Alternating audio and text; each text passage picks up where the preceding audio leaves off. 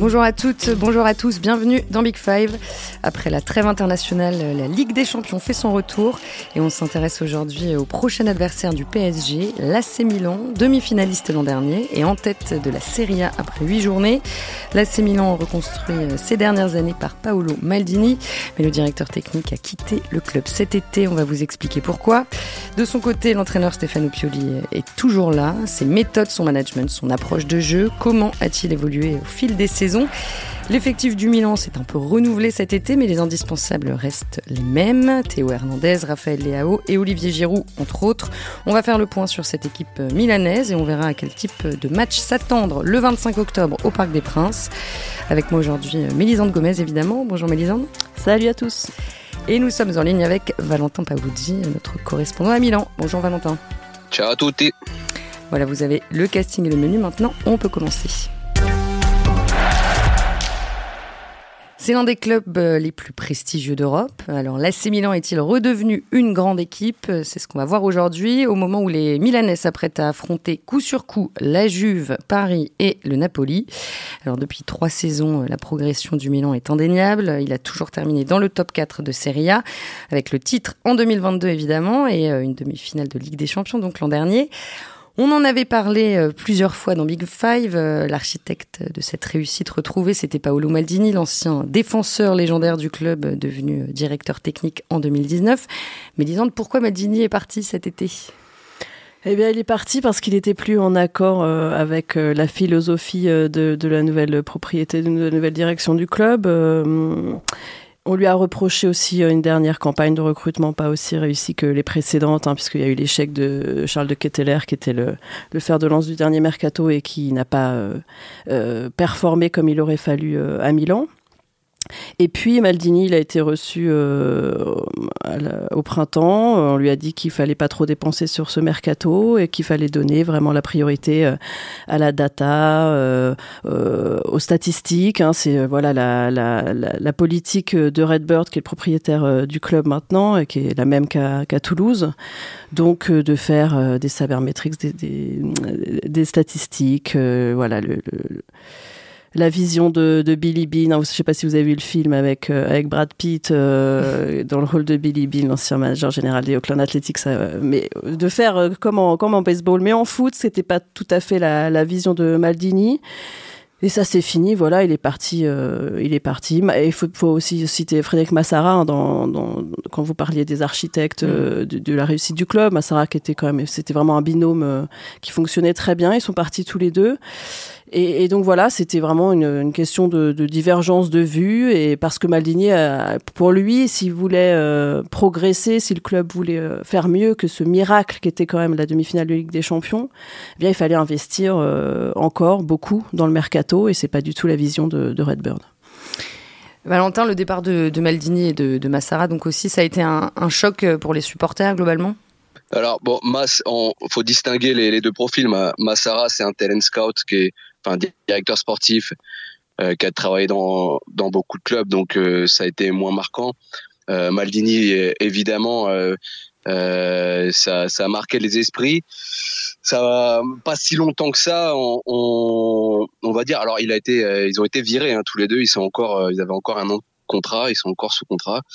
Et euh, et puis voilà, c'est à l'américaine, euh, c'est-à-dire euh, Maldini ou pas, t'es le symbole du, de ce club, et mais tu, tu prends tes cartons et tu et tu dégages en fait.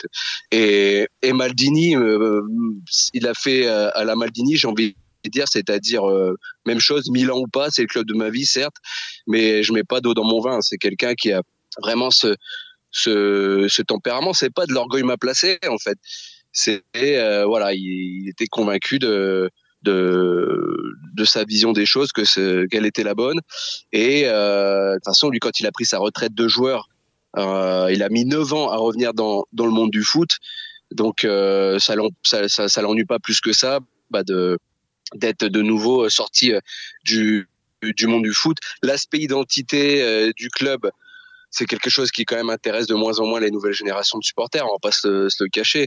Euh, enfin, je sais pas si vous échangez les effectifs euh, du Milan et de, de Red Bull Leipzig, c'est du pareil au même en fait parce qu'il y, a plus de de, de, de, vraie identité en termes de, de, joueurs représentatifs, etc., etc.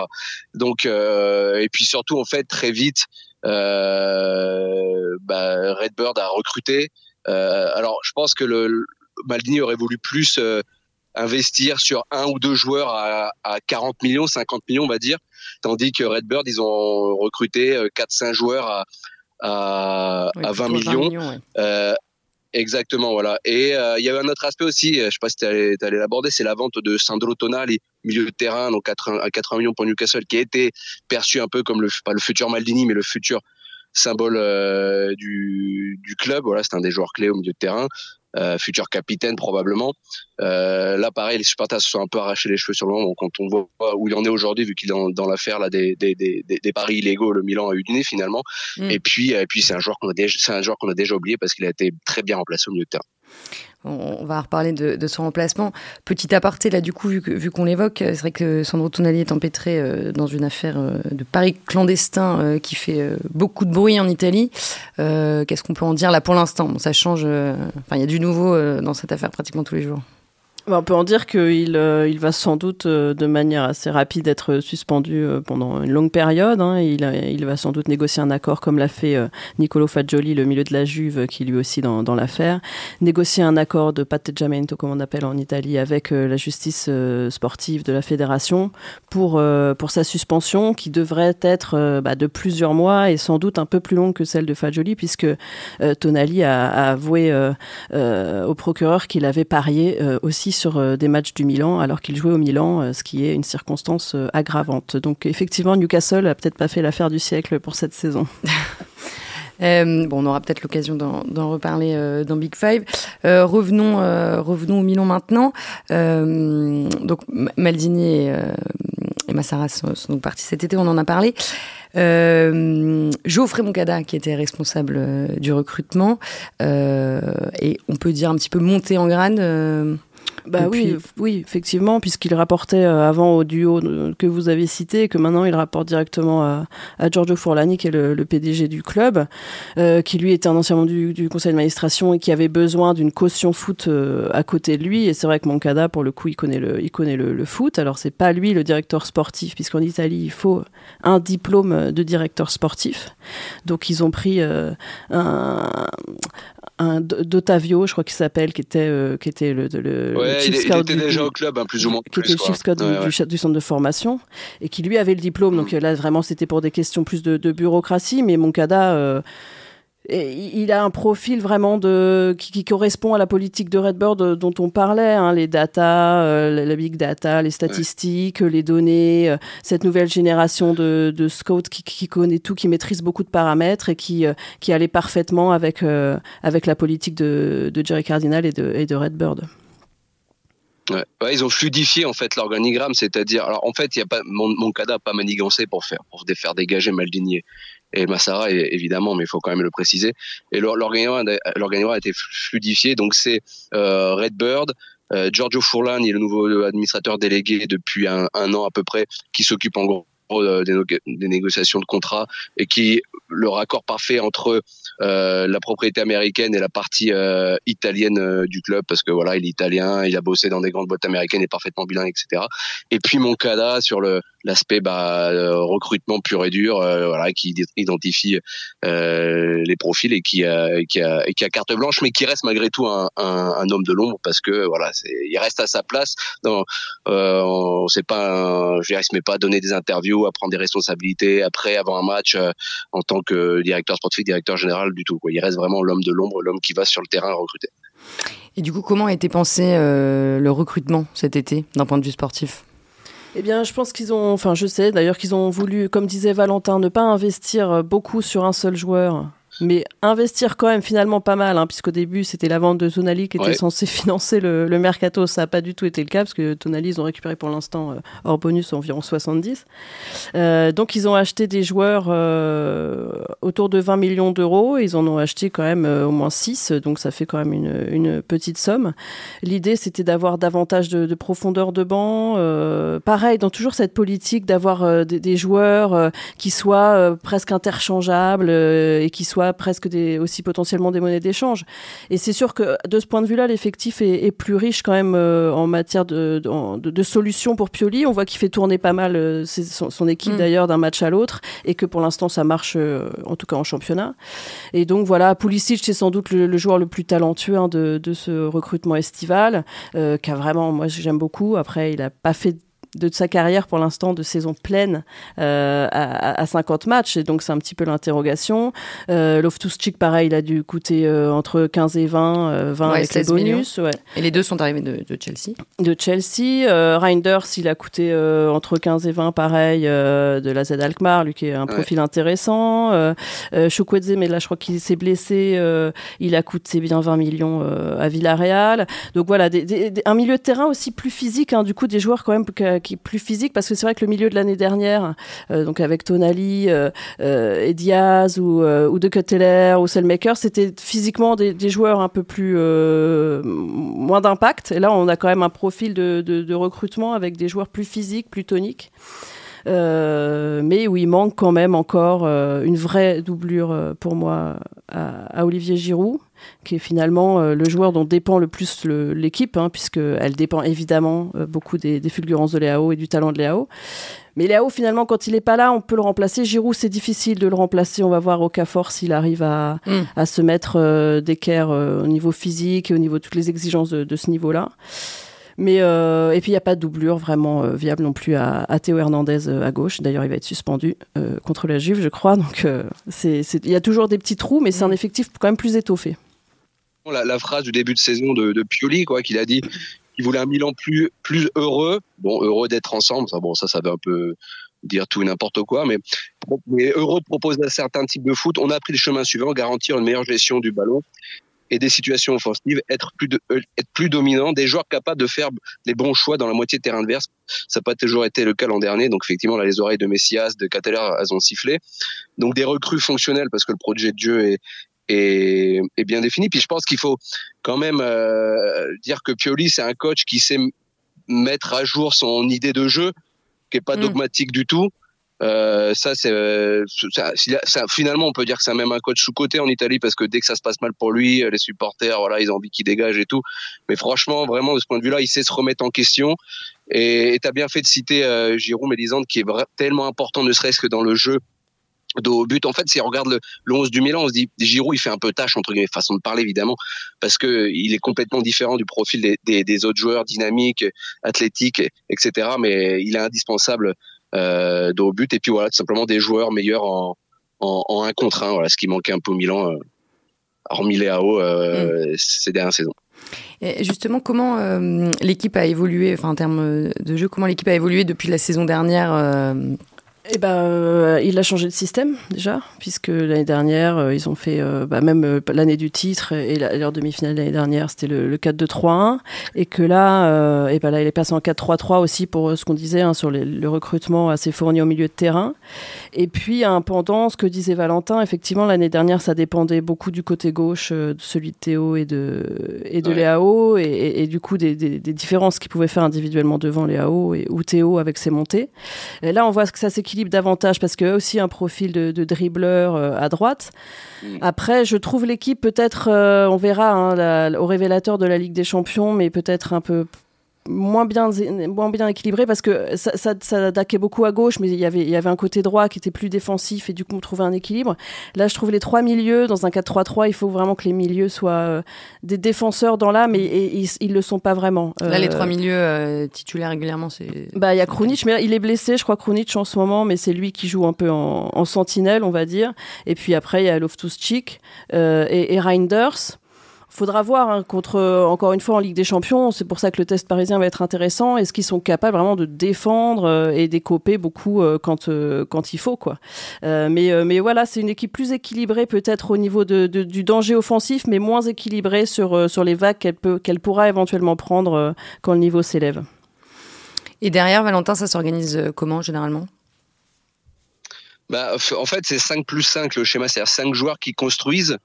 Donc, c'est les deux défenseurs, euh, Calabria, Kronic et Reinders, et 5 joueurs qui attaquent. Et du coup, Théo il est dans les joueurs qui attaquent. Théo Hernandez, c'est lui, c'est, c'est la, la, la, on dit c'est en italien, l'amplitude. Alors, traduction littérale, elle, elle, est, pas géniale, mais bon, je pense que vous comprenez.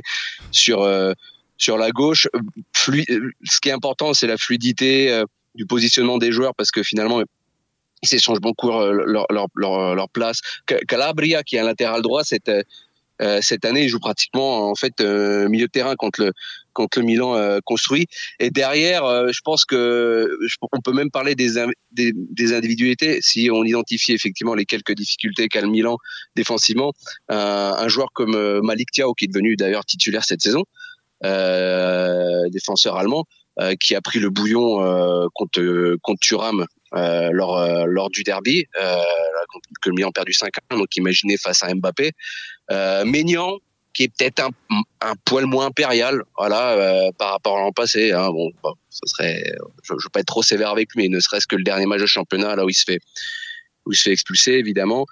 Et, euh, ouais, donc sur les, dans les phases, dans les transitions offensives adverses, c'est une équipe qui peut qui peut se faire facilement surprendre et qui d'ailleurs, c'est pour ça, perd systématiquement tous ses matchs contre l'Inter. Oui, d'ailleurs, la, la, défaite contre l'Inter, c'est la, c'est la seule cette saison, mais bon, elle était sacrément euh, douloureuse. Ouais, 5-1, 5-1 euh, le 16 septembre. Euh, c'était plutôt un accident de parcours ou c'est révélateur euh, du niveau Je suis d'accord euh, avec Valentin, c'est quand même révélateur de certaines lacunes et, de, et, de, certaines faiblesses dans, dans, à la fois dans, dans le, le, plan de jeu et, et dans l'effectif. Euh, on peut pas prendre 5-1 dans un derby qu'un match qui prépare beaucoup. Les joueurs sont remontés comme des coucous et, que ce soit anecdotique. Après, c'est vrai qu'ils ont tout, ils ont gagné tout le reste euh, en Serie A. Mais, mais le 5-1 qui était le grotesque contre une équipe du niveau Ligue des Champions, eh bien, il s'inscrit aussi dans, dans, dans, la, dans, la, dans la logique de, de, de, la Ligue des Champions du début, enfin, ce début de saison Ligue des Champions du Milan qui est pour l'instant pas hyper convaincant. Euh, bon, pour le, là, ils ont été solides, mais ils ont pas mal subi et ils ont pas réussi à faire à, à gagner pour l'instant. Donc euh, je dirais pas que c'est anecdotique. D'ailleurs après ce match, euh, on parlait du du départ de Maldini. Euh, ils se sont rendus compte aussi en interne qu'il manquait d'un vrai, bah, de, de, de, ce que faisait Maldini euh, la, la saison dernière, d'aller dans le vestiaire, de parler avec les cadres, euh, d'incarner une, un, un, leadership qui manque. Et c'est bah pour ça qu'ils essayent bah maintenant oui, de faire revenir. Qui va faire ça, clairement. Ils essayent de faire revenir Ibrahimovic, hein, qui a été reçu euh, par les ah. dirigeants et dont on espère au club qu'il va accepter une mission de revenir dans un rôle de, de le boss du vestiaire. oui, celui en tout cas qui peut parler aux joueurs, qui parle aussi aux dirigeants qui, qui incarne aussi le club euh, peut-être à l'extérieur et qui amène une mentalité de, de, de, de, vainqueur et de, et de gagnant et, et d'énormes professionnels euh, en interne qui manquent depuis que Maldini est parti c'est quand même, enfin Zlatan, il est officiellement, il est, il, a pas, il, il est plus employé du club. Donc c'est quand même euh, un poil tristouné que, que le Milan a encore besoin de, de, de, de ses services pour, pour remonter ses joueurs. Mais après, voilà, il y a, ça arrivait tellement de fois depuis qu'il est revenu au Milan et euh, c'est plus un hasard, c'est-à-dire qu'après la défaite 5-1, euh, je crois le lendemain, le lendemain, il vient assister à l'entraînement euh, avec Pioli. Enfin, on savait pas qui était l'entraîneur en fait. Mais, mais, bon, ça, ça a fonctionné. Mais à un moment donné, il va falloir lui donner un, un rôle bien précis dans, dans l'organigramme. À quel type de match vous vous attendez au Parc des Princes? Déjà, c'est une affiche inédite. Donc ça, c'est cool parce que en Ligue des Champions, on se plaint souvent de voir les mêmes matchs. Et là, il faut remonter à 2001, c'était phase de poule aussi, où il y avait pas, le Milan et le PSG s'étaient rencontrés, et puis il y avait la fameuse demi-finale Ligue des Champions 95, évidemment. C'est un match en jeu vu, euh, vu le classement des deux équipes. Hein, euh, 3 points pour le PSG, euh, deux points, enfin un double match en jeu, j'ai envie de dire quoi. L'aller et le retour. Donc euh, donc ça pareil. Euh, ensuite, euh, c'est un, poil trompeur les, les 2-0-0 du Milan parce que j'ai consulté les, stats. Alors je sais que c'est un peu horripilant les fameux is goals, hein, mais mais ça marche bien. Non, pas que forcément. La différence. Ouais, non, non, mais des fois c'est un peu l'overdose. Mais, mais la différence de but entre les donc les, les, buts que le Milan aurait dû marquer et les buts que le Milan aurait dû encaisser est de plus 1,15. C'est-à-dire que sur les 32 équipes de Ligue des Champions, le Milan est, est septième. Il n'y a que City, Barça, Real, Feyenoord, Inter et Arsenal qui, qui font mieux. Moi, j'étais à Milan, Newcastle. C'est vrai que Newcastle n'a pas vu le jour, le gardien, évidemment. Enfin, ça sortait un peu le match de sa vie. C'est un peu moins vrai contre le Borussia Dortmund parce que le match était quand même un peu plus équilibré. Mais, euh, mais, mais dans le contenu, voilà, il y avait, il y avait, il y avait ce qu'il fallait. Euh, ça a manqué euh, évidemment la, la, finition et là on ne peut pas ne pas pointer du doigt Giroud qui est qui est très important dans, dans la construction du jeu qui est en train de se totiser j'ai envie de dire parce que répète dos au but etc lancer les les ailiers euh, rapides sur les côtés. Mais par contre du coup euh, il est un peu moins lucide à, à la finition. Et euh, mais voilà c'est dans, les stats c'est une équipe qui fait partie du jeu du panier de ce début de Ligue des Champions. Et j'ai envie de dire bah, qui est même euh, bien plus fort que le, PSG puisque le PSG a produit euh, jusqu'à maintenant. Donc euh, ce sera en tout cas sur le papier un match équilibré. Sur le papier un match équilibré Mélisande moi je vois quand même un avantage à Paris sur le papier pour le coup sur le papier. C'est sûr que la, la, la, déroute parisienne à Newcastle euh, les a un peu redimensionnés, on ouais. va dire. Mais euh, je pense quand même que le PSG a des atouts, euh, dont un euh, qui s'appelle Kylian Mbappé, et que si Mbappé euh, est dans un grand soir, je vois mal le Milan euh, lui résister, avec encore une fois les failles qu'on a cru déceler qu'on a vu euh, au grand jour euh, contre l'Inter. Donc euh, je pense que le, le, les cartes elles sont vraiment dans, dans la, main des, des, dans les mains des, des Parisiens et que s'ils mettent un peu plus d'intensité, un peu plus de discipline, un peu plus de tout que ce qu'ils ont fait euh, à Newcastle, moi je les vois euh, favoris. Euh, je, vois, je, je pense que la, la demi-finale de la, de la saison dernière, elle était assez miraculeuse dans pour, pour ce club-là, pour cet effectif-là à ce moment-là, pas pour le club, pour son histoire évidemment que c'est euh, c'est un des plus grands, une des plus grandes institutions du foot européen et donc du foot mondial. Mais euh, je, je pense qu'une demi-finale comme ça, c'était un, un coup euh, fantastique et que je, je les vois pas aller un aussi loin cette le, saison. Par le tirage? Ouais, mais après, on n'a pas, voilà, oui, ils n'ont pas eu un tirage impossible, mais euh, après, ils ont fait les matchs, ils ont fait le nécessaire. Il y a effectivement, comme disait Valentin, un super coach qui est capable à chaque fois de, de relancer un nouveau logiciel et de, et de se remettre en question mmh. et de s'adapter à un nouveau profil, à un nouveau profil d'effectif, comme il l'a fait cette, cette intersaison. Euh, mais je, autant je les vois en Serie A, c'est quand même l'équipe quasiment qui s'est le plus renforcée cet été. Euh, je les vois pouvoir, euh, si ça tient, être euh, tenir devant et, et vraiment de résister, pourquoi pas à l'Inter toute la saison. Autant en Europe, euh, je pense qu'ils sont quand même pas au niveau des, des, tout meilleurs et que pour faire encore une demi-finale, ça va, il va falloir un alignement de planètes assez improbable.